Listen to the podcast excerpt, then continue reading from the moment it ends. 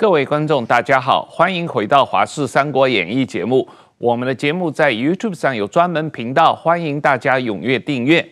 今天我们很高兴请到了法国塞尔齐巴黎大学中国研究的教授张伦教授来上我们的节目。张教授最近在台湾的政治大学做访问学者。那今天我们特意请张教授来谈一谈习近平。张教授你好，哎，你主持人好，呃，两位主持人好，呃，观众朋友大家好，嗯，石板先生好。那呃，张教授，呃，我们在谈习近平之前啊，先向观众介绍一下张教授啊，最近在美国出版的一个简体字的著作啊，叫做《如何理解当今动荡的世界》啊，这个在呃美国。比较华裔社会里面，呃，读简体字的这个呃中文社会里面的一个一个出版的一个著作啊，我们也希望有机会能看到张教授的著作在台湾用繁体字来出版啊。啊，谢谢谢这个文集呢，收集了我。最近这些年，关于这个世界的一些重大事件的一些评论啊，嗯、这个所以呃跟大家做一点分享啊。对，我看你经常在呃欧洲的主要是 BBC 呃法国之声呃德国之音这些呃广播电台电视台上面做评论啊，写了很多这个专栏的这个呃文章，那应该很多也收集在这里边。呃，有有一部分啊，有一部分这个。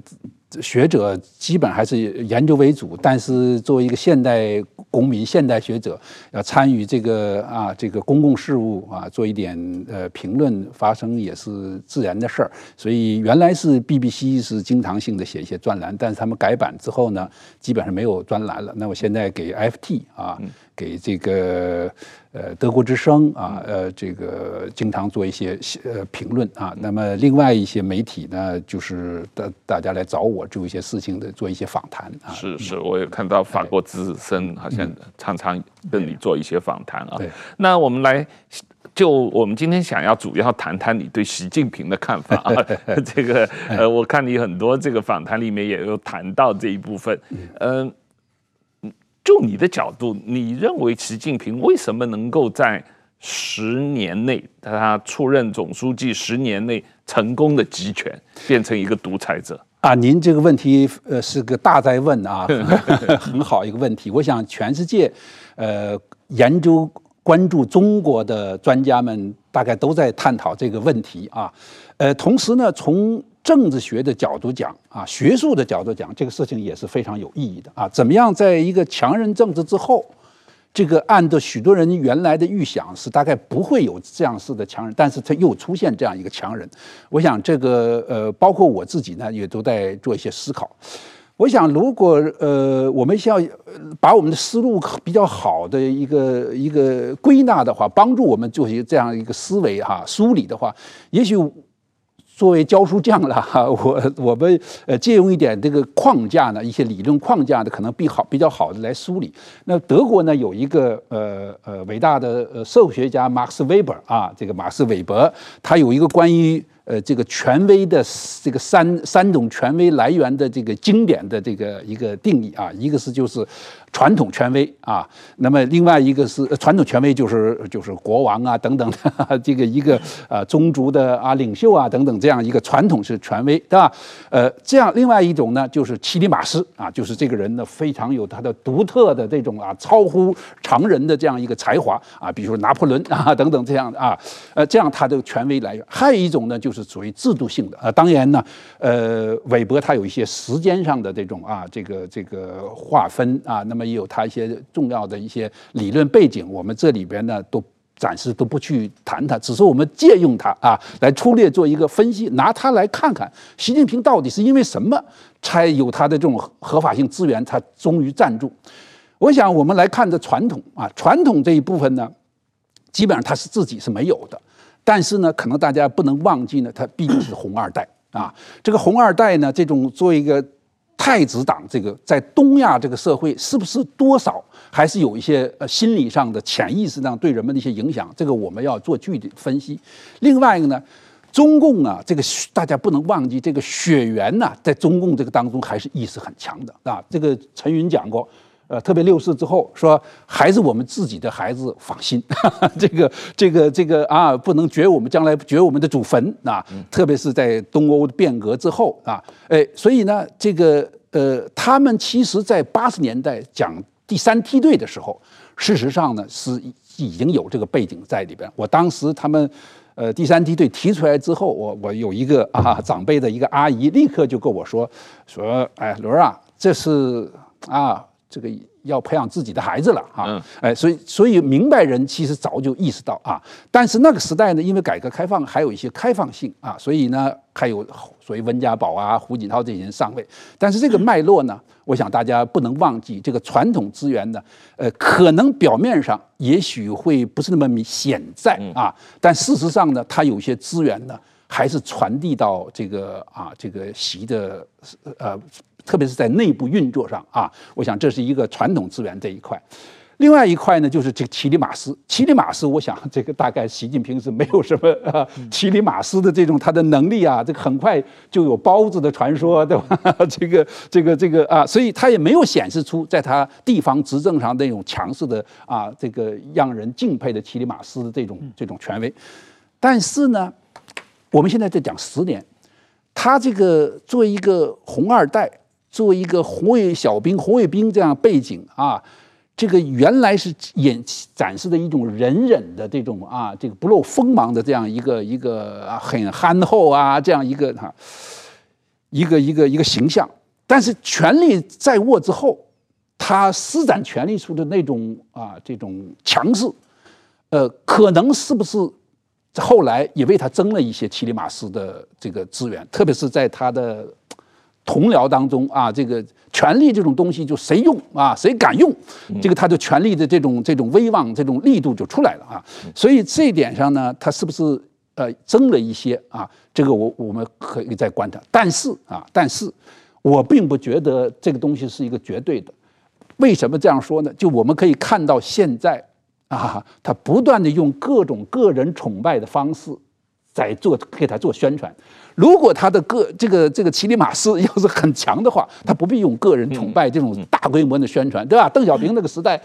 我也反对这个个人的崇拜宣传，但是邓小平的威望还是很高，而甚至他没有特别 number one 的这样制度性的这个这个位置，但是他的威望还是很高。所以这个呢，在这一点上可以看出，这个事情还是要打一个问号的啊。那第三个这个韦伯的这个所谓这个权威性来资源呢？就是属于制度化的啊，这个理性化的权威。他讲到啊，这个现代的一些官僚系统等等，我们不去谈它啊。但是就是说制度性啊，这个资源这一点上，我认为啊，可能是习近平这个之所以站住，之所以有今天的最重要的这个资源啊，就是说在后强人时代啊，这个后这个邓小平啊，江呃之所以能站住，胡锦涛之所以能够承续。很大程度上都取决于这个位置，他这个位置坐在那里，就决定了他的这个呃他的资源啊。那么他可以用位置，这过去我们讲说挟天子以令诸侯，但是他这个是天子之位还重要，对吧？他以这个位置站住之后，你反对我，你就是反党，对吧？呃，你就是你就是非组织手的非组织化的行为。所以在这一点上，他占据了这个位置之后，就至至关重要。而且这里边还有一个很重要的一个问题。就是邓在六四之后，曾经有一个一反那个，就是八十年代的这种后文革时代的一些改革的趋势，他提了一个说法，叫核心说，是吧？就是呃要维护一个核心啊，说毛是第一代核心，我是第二代核心，那么第三代是江泽。这个核心说提出来之后呢，又给他这个制度性资源呢加了另外一层意义啊，就是。就像遇到黑社会一样，这个老大你们要认 啊，所以这个呃要理解中共啊，有的时候用用用一些理解这种黑帮的这种方式呢，是有它的好呃便捷之处的。所以这不是我在这说，你看他最近用这些语言，什么自己人呐、啊、清理门户啊，这都是都是一种黑帮式的语言。所以呢，这些东西聚在一起，强固了他的一些给他的给他的一些资源啊。当然呢，可能我们下边可以接着说他。在这样的一个这个背景下，他通过反腐啊打击对手。你光有这个东西饼，他打击了各方面的这种啊这个这个政治对手啊。另外呢，就是还有一个事情，有一个背景，就是当时呢，这个是老人都在退出历史舞台啊，各种各样的人都在退出舞台，给他一个空间。另外一个问题呢，鉴于后八九时代的这个改革的畸形呢，许多问题在逐渐的浮现啊，各种不满开始在浮现。那么怎么面对未来？人们有各种各样的期望。所以大家有一个事情不能忘记，就是说，当时他上台的时候，许多人是抱着很大期望，嗯，甚至是胡造的系统。是所所以你后来看，这是个很有意思现象。大概今天许多人忘记了啊，是各种人从社会这种层面的。啊，反腐啊，打贪呐、什么，到这个精英层面，各种人投射了，在投射在他身上一种想象，一种希望他能够主政之后，甚至给他主动的找一些借口。所以说他他现在不会改革，是因为他权力 没有稳固，等稳固之后啊，他会做什么？所以这么一个背景下，给了他各种各样的这个就是资源啊，接受他的这这个这这个领导统治。那么当然，最后一句话我要说呢，其实国际上。国外上，事实上对他也有也有期待。我们可以看到，这个美国人在处理薄熙来这个事情上，实际上是在帮他，其实也是呃对他有期待的。那么是在这么一个时空啊，制度的、历史的、社会心理的、精英啊、民众的整个的一个背景下，最后让他抓住这个机会啊，以强势的方式打击对手，站稳了脚跟。这个呃，走到今天。啊，他所以说可以说第一个任期基本上是一个顾全的个，那么到第二个任期越来越强势，那么一直就走到今天。嗯，哦，我我可以稍微讲一讲，因为我对习近平也是观察很多，我我大概在日本写个十几本书，一半是写习近平的。呃，我觉得这个习近平呢，为什么能变成强人，就是所谓的强人，就能把权力集中呢？我觉得最一个最重要的是中国的体制了，就是独裁体制，它是一个。就是党在国上，人在党上的这么一个一个体制，自然而然，你有什么不动的话，就变成一个党绝对凌驾于国家上，而且党的领袖凌驾在党上，是这种一个一个状况。那么，基于毛泽东做的太过分了，邓小平出于反省，然后邓小平搞出一个集体领导体制，但是这个集体领导体制是因为有邓小平在那镇着，所以说呢，大家觉得我们的绝对权威让我们集体领导，我们不得不集体领导。邓小平的余威持续到胡锦涛时代，然后呢，这个时候其实中国已经变成了所谓的九龙四水嘛，什么正应不出中南海，已经变成一盘散沙了。对，这个时候中国两种选择，一个是搞政治改革，对，就彻底分权，让让大家互相监视，见识一个权力的支持；另外一个呢，就回到一个人集中权力的模式了，就是这是自然的。那么如果说并进进行改革的话，那么这个。就是说，江泽民、胡锦涛时代都有机会，但这两个都没有做。嗯，那么习近平上来以后，他就带着大家走回头路。嗯。带着大家走回头路，这是这正符合这个体制的一个一个规矩。我觉得这是一个自然而然的现象，因为是没有权、没有在野党的监督，没有媒体的监督，所以他自然回归是一个状况。我觉得这这是一一个。当然，习近平个人他也是，就是刚才这个老师讲的也比较狠呐、啊，比较会装啊，比较政治手腕，学会了毛泽东的权力斗争的帝王学各方面的学的学的很多东西。权力斗争是有两下子，就是。对敌人，我我在北京的时候，就是只看到他一个一个按兵不，就是说扮猪吃老吃老虎的干掉一个个的，就是他先给结合郭伯雄势力，在党内清除许才厚势力。然后一反手就把郭伯势力、郭伯雄势力全部干掉。这个这个招数，我觉得确实是他比那些军方的头 要聪明的多了。这是搞权力斗争啊。但是第二点，我觉得叫不叫管他叫不叫一个强强人，我觉得我个人还是有一个很大的问题啊。就是所谓的历史上的强人是什么呢？他必须有几个条件，就是说他是有一个必须跟社会同步，必须和时代同步，必须在内外受到支持拥戴。或者是让大家高看一眼的，那在这一点呢，就是首先习近平他没理念，他那个理念是完全是，呃，那个什么王沪宁替他写的，对对对对，治国理政那是乱七八糟的，自己里边有各种矛盾在里边，根本不成体系。大杂烩。当然，毛泽东思想也被称为大杂烩，但是毛泽东是思想是一个可能是大学大学生的水平，习近平是个小学生的水平，你根本就拿拿不起来的一一个东西。所以说没有理念，没有理念的话，你就不可能带领大家。就是整个社会决定社会社会方向嘛，所以说习近平在，而且就是治国啊，我们就觉得就是说，比如说我们按一个企业企业好了，就是本田宗一郎日日安日本的松下幸之助这这些，台湾的王永庆也好，他首先企业是会赚钱嘛，你要把国家带出来的话。就是说，你如果这个企业，你在企业里边，你把那个什么，就是你的弟弟也干掉了，你把这个老的股东也干掉了，你把这个上一代留下的老臣，你一个个权力都是很大。但是你企业不赚钱的话，你这个作为企业家你是失失败的嘛，作为经营者失败的嘛。那么习近平带领中国这十十几年，我们回头看一看，就是中国的内政、外交、经济、社会全面的，其实在后退，在衰退嘛。除非除非他个人权力好像是集中一点，但是整体上，特别是在国内，就是国内确实是，嗯，过去讲政治强人就是什么希特勒、拿破仑啊、毛泽东啊，他们有多少民间的这种热烈的拥戴者嘛？在中国，我们很少见到，就是说现在还有热热烈拥戴毛泽东的，但是热烈热烈拥戴习近平的这种，我们是很少见到。另外一个，他在国际上的评价是非常非常糟糕的嘛。大家有本事当笑话嘛？就是说，所以在这种情况之下呢，就是我想到一个隋炀帝，隋炀帝他上来是好大喜功，又什么打高丽，打什么半天，但是最后全国变成一锅粥嘛，自己躲到这个扬州去，然后据说我看到资料是，他后来碰到有一个宫女，然后说这宫女的有一个堂兄弟要造反，是是是是是军人嘛，这宫女知道消息以后呢，去。报告密报给隋炀帝，隋炀帝看到这消息以后呢，他不想面对，把这宫女给杀了，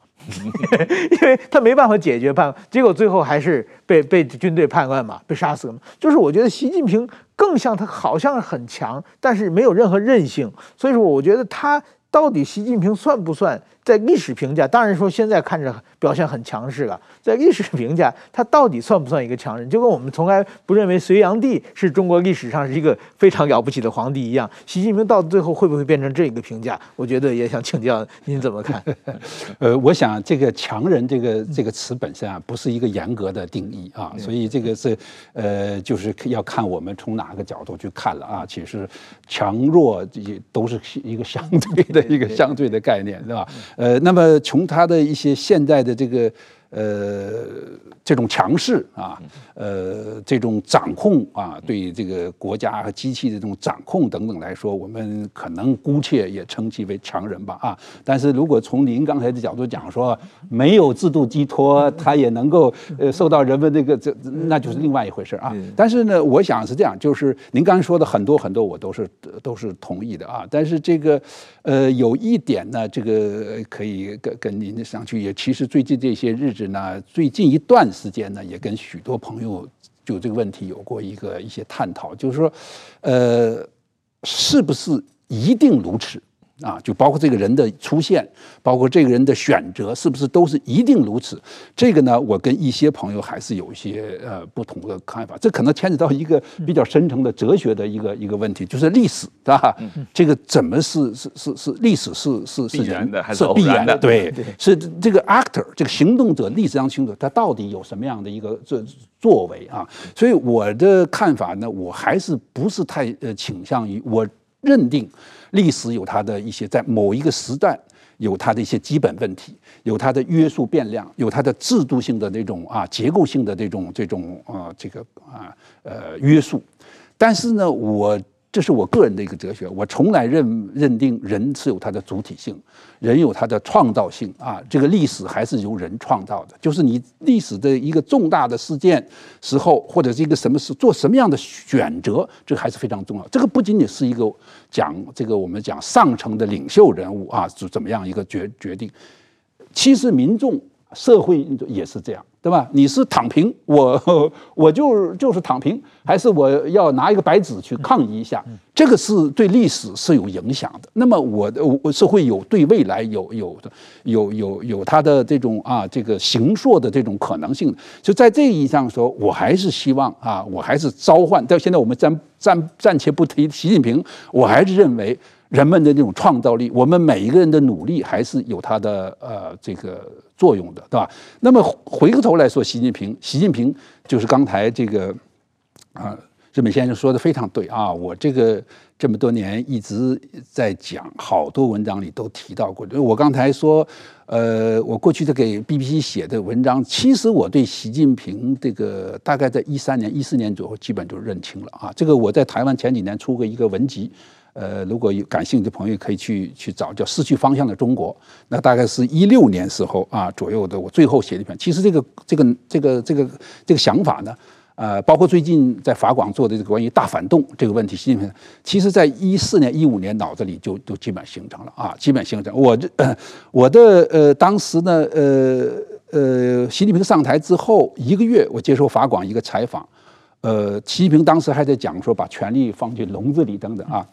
那么法广记者问我说：“你认为习近平就会会走多远？”我说：“我现在呢不跟你说，我说一年之后我们再做一个采访啊。这个我收到那个文集里去，我有一些基本的判断。但是后来他一些事情，比如说七不讲等等，事实上他提中国梦啊，这个事情我已经有一点不祥的感觉啊。这个民族主义的这种东西就已经在那讲。那么我刚才为什么说这个问题是说，如果我们从整个的大的背景来看呢？”这个习这样一个人物的出现呢，呃，也有他的呃这个一些必然性啊，就是就是我们姑且不讲偶然，就是说六四之后这样一个呃畸形的发展路线，它在带来社会这个经济的这种啊这个这个成长之后，同时呢也埋下了很多问题啊啊这个问题呢是到到其实到胡的后期。您那如果还在，其实已经浮现了。为维稳政策怎么出来，就是这样嘛，对吧？维稳政策自己出来，就是因为这样。那么这个这个问题已经出来，这个时候出现这样一个比较带有强势的打贪官呐，是吧？回应这种民粹的这种这种这种可能性就出来了啊。那么有两种方式，这是我多多年一直讲的，就是要么呢，刚才跟这个什么先生讲的也非常类似啊，就是要不呢，你是要用更深刻的改革。更完整的改革，去解决一个不完整的改革啊！这个这个人们的权利不完整，才出腐败各种各样的事情，对吧？司法不公正等等的这些问题，你是用更深刻的改革去解决改革不完整的改革出来的问题，还是用这个不改革之前那个旧的方式去来解决？不完整改革出的问题，这就是变成两种选择，诶，没有其他的选择的啊！你你是改革二点零、三点零，还是说我用毛时代这种方式来解决这个问题？那最后我们看到，习呢就是用的这个不改革时代的方式来解决。所以这个二零一八年的时候，他在修宪的时候啊，我给这个法国的《世界报》写了一写了一篇评论啊，这个 我的我当时就认为，我是说从现在开始，中国就进入了一个。以改革的名义，他还会继续讲改革啊，到现在还在讲改革啊。但事实上呢，是反改革的这个时代了。就是为什么这样讲呢？就是说，如果我们要看改革这个呃这个这个这个文革之后这个改革，它的核心也是之所以中国这些年能造它带来一些发展的这个最重要的一个根本，也是现代文明现代性的一个最根本是什么？是自由，对吧？尽管邓那个时代呢自由是不完整的。但是他这个方向给了大家自由，是吧？什么什么包产到户啊，这开公司啊，各种。然后经过了六四那种震荡、震击，然后苏东这种冲冲击之后，中共呢又让渡出更大的一部分空间，说你只要不动我权力，剩下你该干嘛干嘛去了啊！愿意发财、呵 呵吃喝玩乐我都不管了。原来八十年代你穿个什么衣服我还管呢？那个精精神反精神污染的时候，但是这个东西呢，因为这个这样一个不因为不完整啊，这个这个这样自由不完整。那么带来的问题，到习这个时代呢，啊，他用的开始用毛的时代来治这个东西。他这个毛的时代的方式是什么？是没有改、没有自由这个方式。那邓的时代是局部自由的。那么现在他需要用一种新毛主义的，这是我一四年大概就就就就在香港写专栏的时候，一个杂志我就说新毛主义的执政理念，就是他要用这种方式来治理这个所谓局部改革带来的问题。那么这种内在的这种紧张、这种矛盾，这是不可解的。嗯，他可能到现在也意识不到，包括他的一些智囊，他意识不到。我曾经说过多少次这个话，多少年前就开始说，我说改革和文革是不能结婚的。嗯，这个你要结婚，一定生生怪胎，最终是不可，因为它是它是两个完全本质性不同的东西，是吧？所以呢，我想这个呢，呃，我们可以看到现在中共的这个精神分裂，各种各样的，你看这说法完全是矛盾的，包括政治上的、政策上的这种进退失据、内政外交上去。根本上，我觉得是跟这个问题有关的。刚才提到的这个，呃，法广的这个采访啊，这个呃，讲到了习近平的大反动，你提出了他实际上有三层意义上的反动啊，一个是对刚才讲的这个，呃，邓小平的改革的一个反动，一个是对近代中国走向文明的过程的一个大反动，第三一个是对于这个一呃。过去几百年以自由为核心的人类社会主流文明的一个大反动啊，这这个三个层次的反动，呃，已经不光只是用文革来打改革了，实际上是用呃封建主义的专权来打击这个资本主义文明的一个一个进展。我刚才想说，文革呢只是讲究具体的一个形态，嗯但是文革这个本质呢？是是是专断啊，这个专断呢，可以是有现代的成分，也可以有传统的成分。所以这个呃，大家了解一点中共这个历史、中国历史的人都知道，毛有一个著名的说法，就是我是斯大林加秦始皇，对吧？所以呢，呃，他现在这个文革其实是。斯大林加秦始皇啊，这个所以是是中国这样一个中国特色的专制主义啊，所以您刚才说的是对的。那么我现在是在另一个层面上梳理这个东西，就是就自由的针对自由这个面向来说，它这个是这个这个这个。这个大反动的是几层的啊？几层的一个对。习近平是毛泽东加秦始皇。对，不，而且他现在这个最大的问题还不仅仅是这个东西，他现在还加上这个 digital，就这个这个这个这个这个这个这是呃我另外的一些研究和讲，就是我已经大概有七八年了，我我我我我在研究这个属于这个信息新极权主义的问题啊，这个这个呃我在法国也做过讲座啊，这个。过去来台湾几年前，在中研院也做过一次讲座，就是这里边很非常深刻的问题，怎么面对权力啊？所以中国现在呢，这个这些问题，习首先所做的问题，那就是真的是不仅仅是一个反动啊，这个这个反动，但是他同时这个反动过程当中呢。有，所以，所以我为什么讲新毛主义的，就是它，它有一些新的东西。新的东西呢，是通过，呃，这些新的技术手段啊，这个来来进行。这个二十世纪我们讲这种集团主义之所以能够产这种 totalitarian 这种制度能产生，是跟二十世纪的这些工业文明提供的一些手段有关的。信息手段，对吧？所以那是一个坦克，你看这个这个这那是坦克，那个坦克其实这个形象其实非常这个呃象征着这个二十世纪的集团主义的。所以八九的年的那个天安门的那个那个形象其实是非常深刻的。为什么后来一直几十年一直不断有人？其实他那个弱弱的那么一个人。象征着人的那种尊严，主体面对着一个象征的一个集权的那二十世纪的一个集权主义一个象征的一个坦克，这样一个抗争，我想这个这个是是非常深刻的。那么现在呢，习的这个这个东西呢，就是它一方面有回归毛的这个这个这个的东西，另外一个呢，就是它它又是近代以来中国人其实不断的在探索啊，几种不同的模式在走啊，这个辛亥啊，对吧？这个这个这个这个。我我我我这个从这个呃呃戊戌变法呀，到辛亥革命啊，到国民政府，到这个一直到文革，我曾经在二零零二年去南美的玻利维亚啊参加过玻利维亚呃国家请请我去搞过呃参加过一个大的一个国际研讨会，就是二十世纪的革命和二十一世纪的民族国家。那在那个上呢，我做过一次一个呃一个讲座，那个一个发言，那个发言后来也形成文字，也有很多人在传。我的就是。这个一个归纳就是中国近代历史啊，走了一个大的那个那个一个反复，从改良啊改革啊，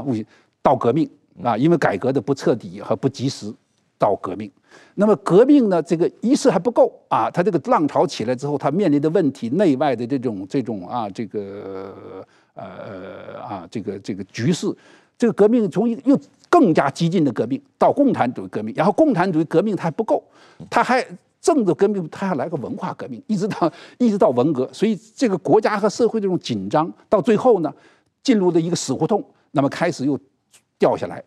转到一个一个从革命又到改良这样一个大的历史的一个一个循环。那么现在呢，我们是又到了一个什么阶段？这是我经常自问的一个大的问题，就是这个这个呃中华民族到了它的现代性的构建，现代文明的构建。到了一个什么样的新的阶段？我们需要一些什么样的思路、什么样的思考？这个什么样的政治上的这种这种调整，为找出一个未来，不仅仅现在不仅仅是为中国人自己了，因为中国这么大的一个体全球化这样一个个，它也是为整个的亚太和平，为整个人类了。我想这个这是我们现在所有，呃，关心这个中国也是关心世界命运的人都都需要思考的一些问题。所以我们关心中国的人很多啊，海外呃研究中国、研究中共的人很多，关心中国命运的人。很多，可是为什么大家都误判了二十大常委的名单，低估了习近平集权的能力呢？我我想是这样，我自己啊就有低估的一部分啊。这个我认为呢，呃，我认为这个呃，习近平会几年前我基本就认定，而且很早我就认定习近平一定会修宪，一定会在权力上这个一直到到最后，哈哈这个这争取他一直到最后不会轻易放弃权力的啊。呃，但是这个二十大能够做到这样啊，这个程度的控制，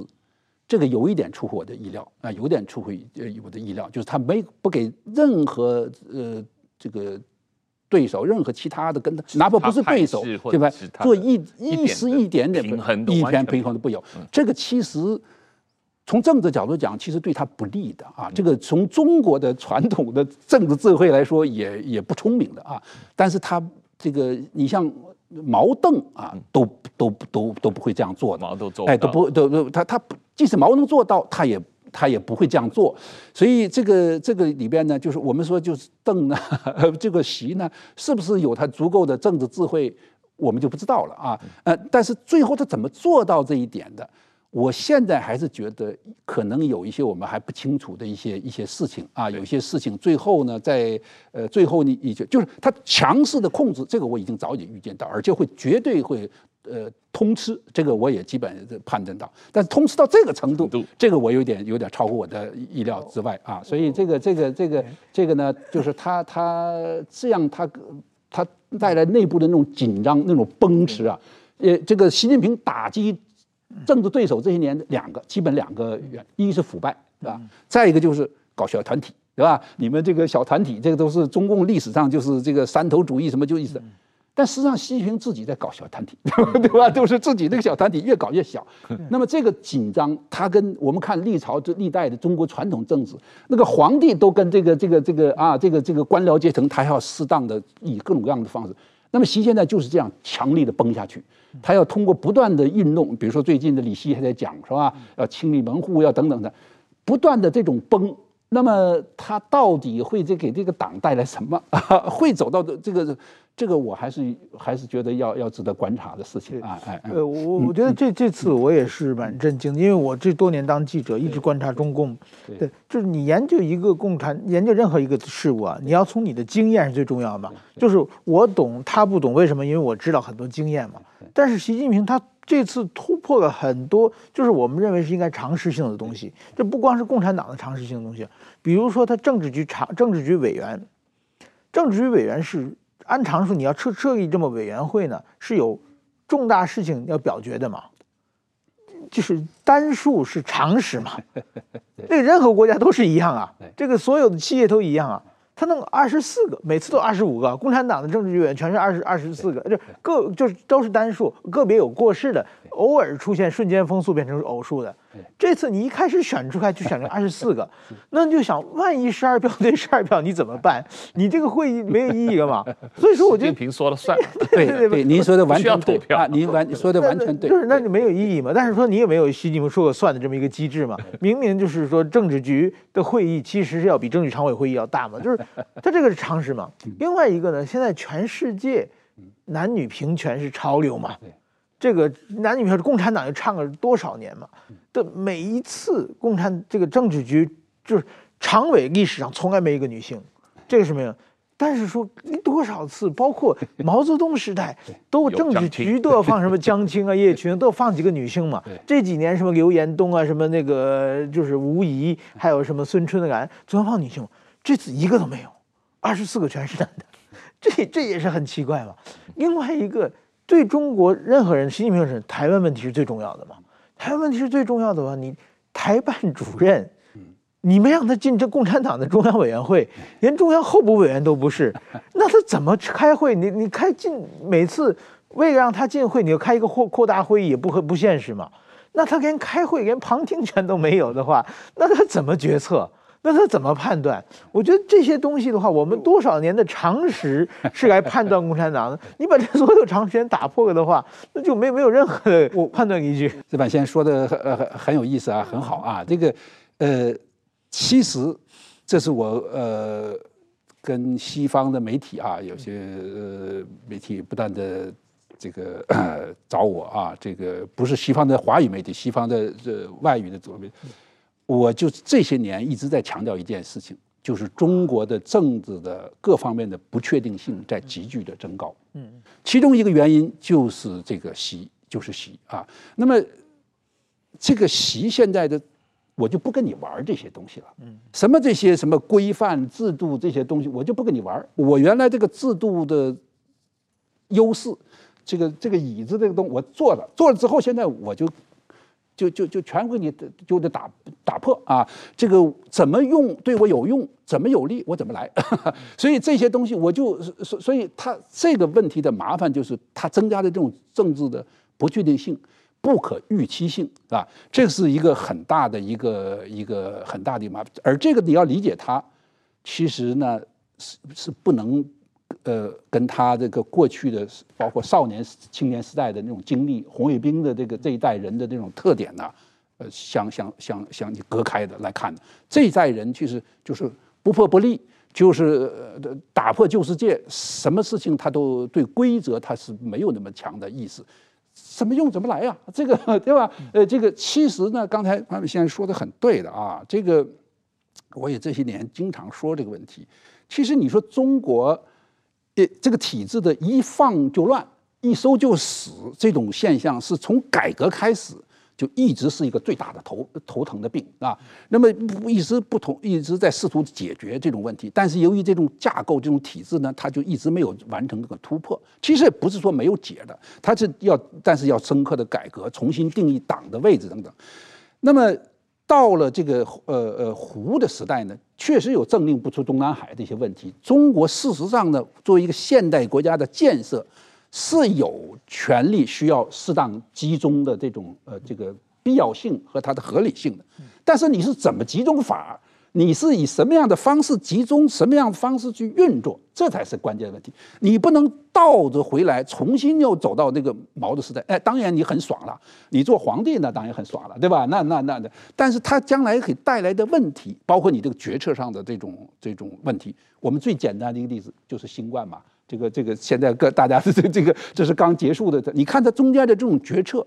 你你让人有些时候时候感到匪夷所思。那么现在最近还有一些呃美联社怎么还有最新的有报道也在出来的，在到底当时怎么决策的？呃，这个封城和解封什么，这就就你就看出来，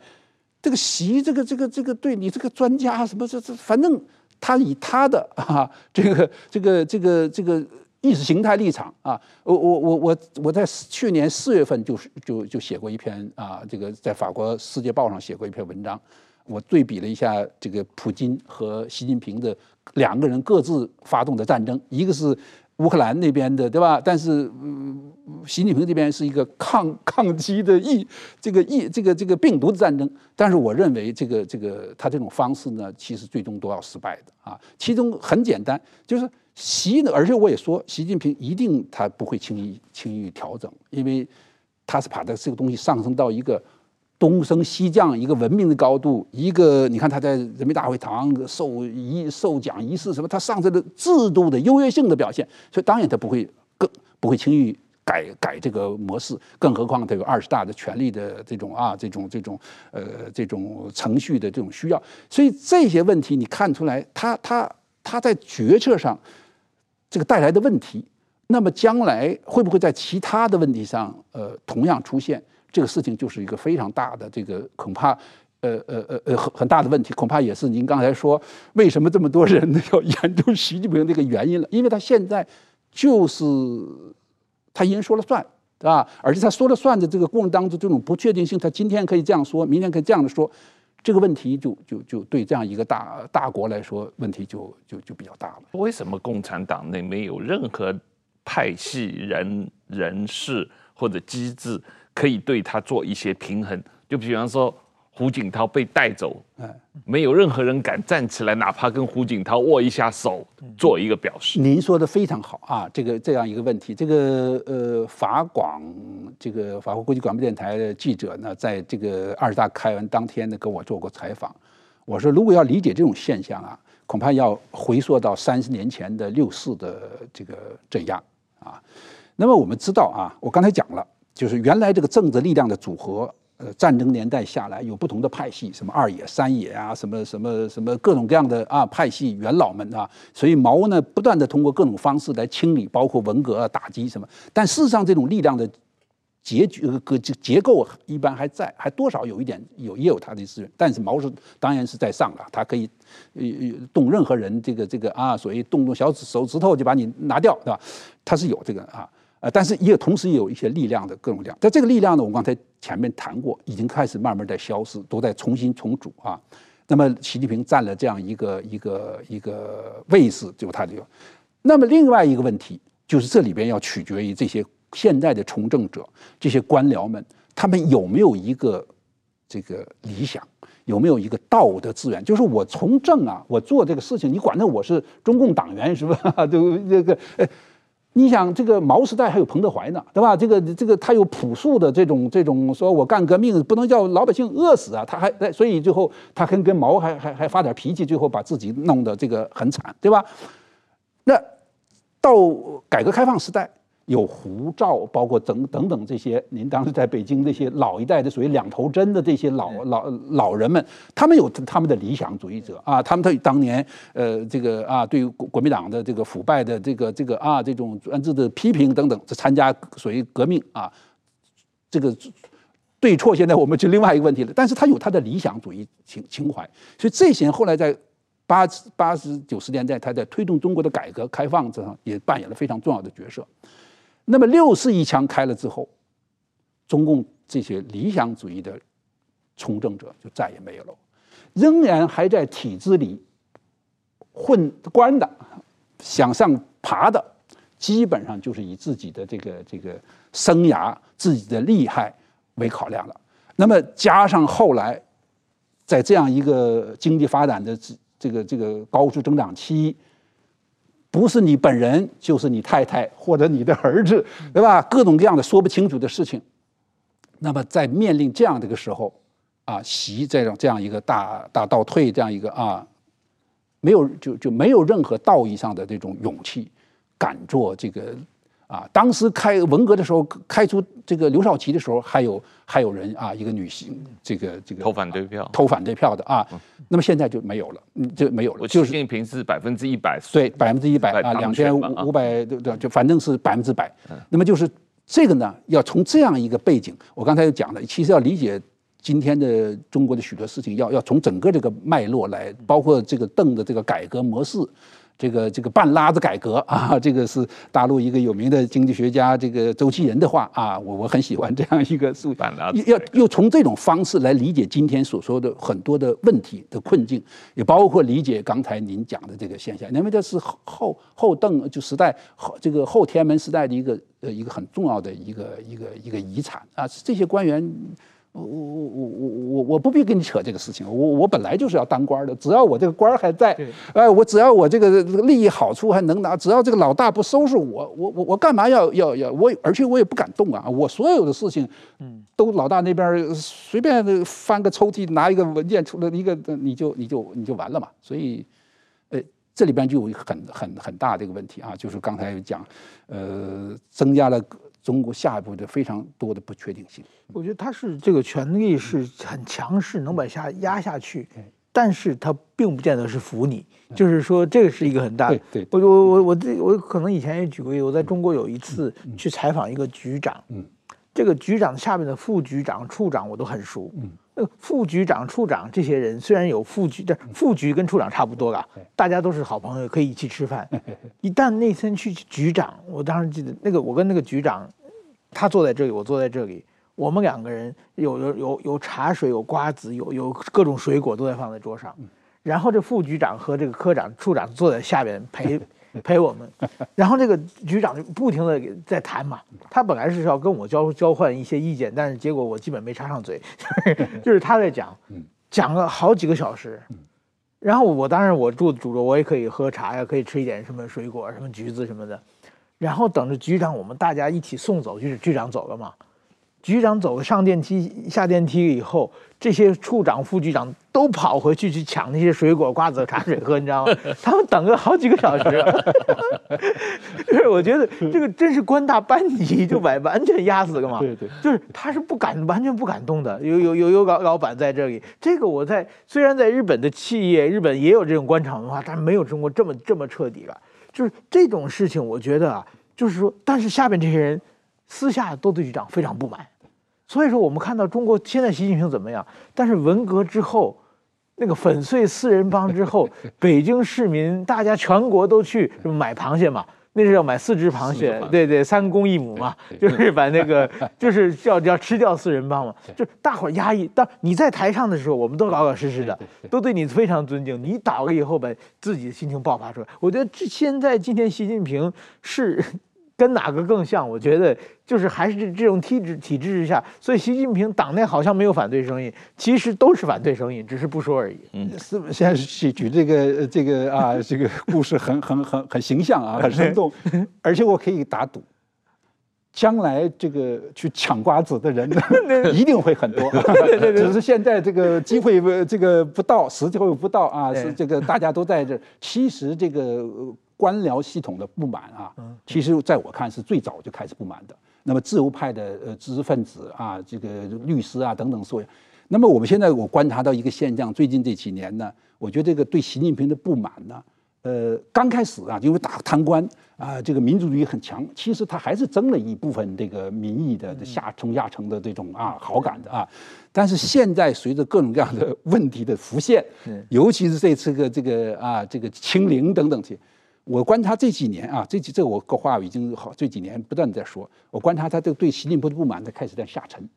开始到沉到社会各个各个层面。你也可以观察到很多网上各种各样的信息啊。所以将来呢，那个 抢瓜子儿的这个现象呢，这个现在将来是一定很。而且这个其实大概也不是光中国啊，中国的不光中国当下中国历史，其实你要看全世界。的 这个这个这个这个这个这个这样比较专断的权利的这个大概都有抢瓜子，最后是这样一个局，所以其实是为习自己好，对吧？为这个这个这这个国家好，他本来就不应该走到这份，但是他就把自己走到一个死胡同上去了。其实，在这一点上呢，有些中共的一些老人呢，毕竟还是。姜还是老大，是是会会会会玩这套游戏，就留有余地的。包括我们刚才讲这个这个不不不把所所有人都都赶走都带走的，但是他就走到这一步了。所以这个呢，确实是就是一个很大的麻烦啊。是，呃，我我们时间也差不多了，不过有一个很很快的问题，很快的打一下这个。在这种资讯控制这么严格的情况下面，我们现在海外对习近平或者对中共的研究要怎么做？您说这个非常好的题目啊，这个呃，前一段我在法国也我也搞过一个小的研讨会，我认为就是对中国的研究的这个范式都要开始转变啊，这个原来这几十年的范式就是改革开放的范式，它可以是吧？什么后集权也好，什么进入什么新维权，反正就是各种各样的这个这个后共产主义等等的比，就各种各样的呃研究都有了啊，学界。那么现在。这里边有个很大的问题，就今后研究中中中国中共就不容易了，你去都不见得那个那个那个，那有点像会像文革一样，文革很多人学者就跑到香港去收集资料，对吧？所以这个将来是一个很大的一个挑战，对研究这个研究者。但是呢，这里边呢，我想啊，不管怎么样，就是呃，现在网络时代啊，中共到现在为止还没有完全关上门，是吧？那么。各种各样的信息呢，还是有一些这个呃流传。那这里边呢，可能要发挥我们的这种想象力啊，这种洞察力啊，这个要要有不同的视角啊，尽可能去拓展信息，去去更好的把握这个。中国下一步的一些发展。啊，我想可能只能是如此了。好，谢谢张伦教授，谢谢谢谢。这十天呃很精彩，那个我们有机会还请你再次来上节目，我 还有好多问题准备了，还没来得及谈啊。那谢谢张教授，谢谢石板先生，谢谢。谢谢大家，谢谢，嗯。